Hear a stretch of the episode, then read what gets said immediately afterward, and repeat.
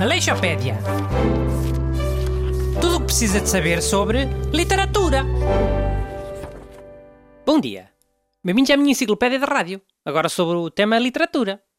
Como sempre, estão cá os ajudantes Busto e Renato Alexandre. Bom dia a todos. Como literários, people. Então, hoje vamos falar do livro Das Viagens de Gulliver.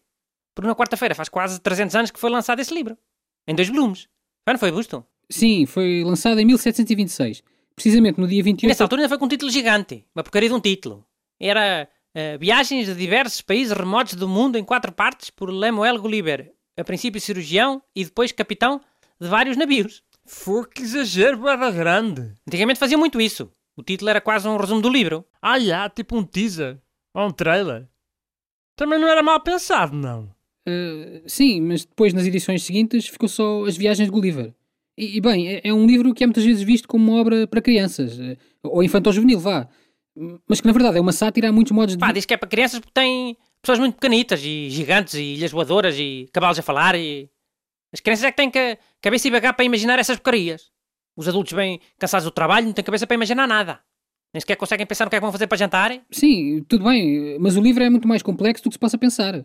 Cada sítio que o Gulliver visita representa um sítio real, que ele satiriza. A parte que é para adultos é quando ele vai ao Japão. O Japão existe mesmo, não é preciso andar a imaginar e a cansar a cabeça. É pá, não sei. Nesta concordo com o Busto. Acho que os sítios que o Gulliver visita são bué simbólicos. Está bem, vamos falar desses sítios todos muito simbólicos. Lilliput, por exemplo. As pessoas são todas pequenitas. Medem uns, uns 15 centímetros. E prendem o, o Gulliver ao chão com uns cordéis e umas tacas. Sim, por exemplo, Lilliput pode representar o facto da Essa humanidade... parte do livro representa é a burrice do Gulliver. Deixa-se prender com pessoas de 15 centímetros. Bastava dar um pontapé e dava ao cabo do- dos castelos e dos palácios deles. Já, nunca percebi essa cena. O Gulliver era bué maior que eles. Mas ok, podia ser um gajo que não gostasse de conflitos e essas coisas. Pode ser essa a simbologia. Era um burro. E os liliputianos também eram outros burros. Há uma parte em que o Palácio da Rainha está a arder e o Gulliver eh, eh, mi- eh, faz xixi para cima. Para apagar o fogo. E consegue apagar. Só que mesmo assim é acusado de traição e leva um castigo. Sabes que castigo é que o- os burros do liliputianos queriam dar ao Gulliver? Qual? Era cegá-lo. Bela ideia, hein? Cegar um gigante, para depois ele andar a, a pisar tudo e a mandar tudo ao chão sem querer. Esses liliputianos também eram bem burros, deixa estar. Hum, bem, mas depois o Gulliver foge de Lilliput e vai para Broadbean... Chiu, Calmex. Quer dizer uma coisa sobre Lilliput ainda. Então, havia uma série do Gulliver com o barman do, do Cheers daquele bar, a fazer de Gulliver. Já, eu lembro-me disso. De quando eu era garoto. Sim, quando tinhas pai uns 12 anos. E buço. Mas sabias que o primeiro episódio dessa série foi filmado em Portugal? Parece muito Lisboa. Com o barman do Cheers daquele bar todo gigante a andar pela cidade ali na Rua Augusta. Acho que nessa série a parte do Gulliver na Terra dos Gigantes também foi gravado cá em Portugal. Sim, acho que foi. Esses gigantes do livro têm 20 e tal metros. Mas são mais amigos do Gulliver que os liliputianos. Oh, amigos, usam-no como atração de circo? Pá, é melhor do que ficar cego porque apagaste um fogo com xixi, não? Melhor é, mas também não... Então cala-te. Sim, então cala-te. Mas os gigantes depois também se fartam do Gulliver, vá. Há uma parte em que uma garota gigante manda vespas assassinas para o matarem. Essas vespas eram também de gaivotas, hã?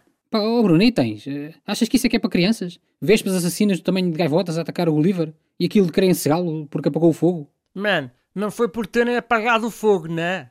Foi por ter apagado o fogo com urina. Exatamente. É uma mensagem para as crianças. Não se brinca com o lume e muito menos fazer xixi para cima dele. Pronto, está bem. E tens de perceber que isso foi pensado para crianças do século XVIII. Era tudo muito mais agressivo. As histórias tinham quase sempre bruxas a, a comer crianças, carago. Sim, pronto, também é verdade. Mas voltando às viagens de Gulliver, eh, ele depois encontra a ilha... Já não dá tempo. Vou ter de resumir. Então, o Gulliver anda para lá à deriva em sítios inventados. Quase a acabar. Descobre um sítio onde os cavalos falam e, e são eles que mandam. Os homens são os mundos que andam para lá, só servem para catar coisas. E atenção que os cavalos são cavalos que falam, mas andam em quatro patas na mesma. E todos nus. Nus um fato nem gravata. LOL. Mas assim não é mesmo nada credível. Pois eu também acho, mas pronto. Então, o Gulliver depois regressa à casa e não tem pachorra para a mulher e para o filho. E então passa o resto da vida a falar eh, com cavalos. Cavalos normais, que não lhe falam nem lhe passam cartão nenhum e querem é comer erva e palha. E pronto, fim. Aleixopédia. Tudo o que precisa de saber sobre literatura.